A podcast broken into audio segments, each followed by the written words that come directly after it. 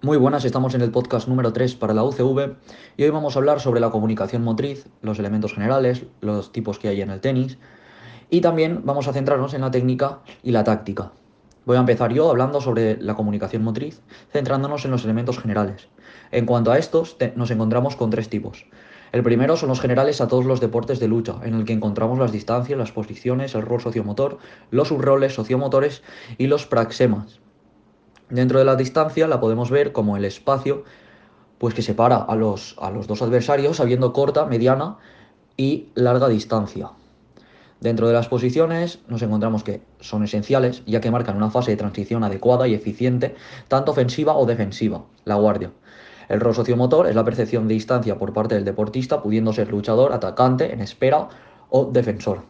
Dentro del del subrol sociomotor, lo podemos entender como las diferentes conductas que el luchador puede adoptar durante el combate. Y por último encontramos los praxemas, que representan la forma de comunicarse con un adversario, puede ser interacción directa o indirecta. En cuanto al segundo tipo de elementos generales son los específicos a uno de los grupos de lucha, los cuales son los agarres, golpes y tocados con implemento. Y por tercer y último son los exclusivos de cada modalidad de lucha, y ahora os dejo con Miguel en cuanto a los, a los varios a los tipos que hay de la comunicación motriz en el tenis.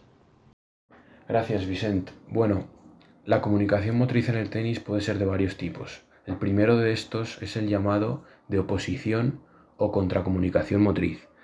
Este tipo de comunicación es característica de las modalidades individuales, ya que no se cuenta con compañeros y sí con un adversario. Por otro lado, el segundo tipo es de comunicación o cooperación oposición. Esta es característica de las modalidades de dobles, ya que prima la comunicación con tu compañero con quien cooperas, teniendo al mismo tiempo el número, número de oponentes al otro lado de la pista, en este caso otros dos. Y por último, el tercer tipo de comunicación motriz en el tenis es la llamada no existentes, que son las características de la relación con el público y el entrenador que tiene el jugador durante un partido. Ahora damos paso a Sito.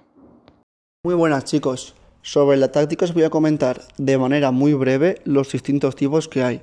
Las cinco tácticas principales son golpear la bola, buscar que la pelota pase por encima de la red, que la bola entre en la pista rival, lanzar la pelota lejos del oponente y conseguir mayor velocidad en la pelota.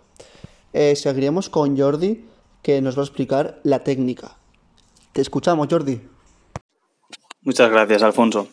Pues respecto a la técnica, podríamos decir sobre este concepto que evidentemente pues todo aquel que quiera jugar a este deporte tiene que tener una base técnica bastante sólida sobre cada movimiento que se ejecuta durante un partido.